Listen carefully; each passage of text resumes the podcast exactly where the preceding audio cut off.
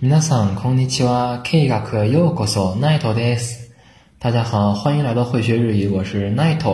今天呢，咱们来讲一句在出去旅游的时候可能会经常用到的一句话：住むところを探しましょう。住むところを探しましょう。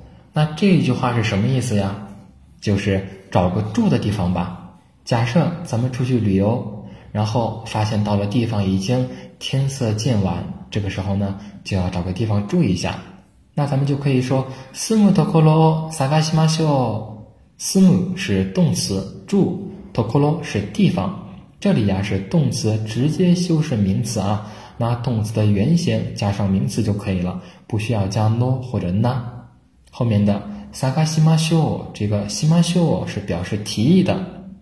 好了， 斯ム特克罗萨卡西马秀，大家以后出去旅游呀，就可以用这一句话了。好的，咱们下次再见。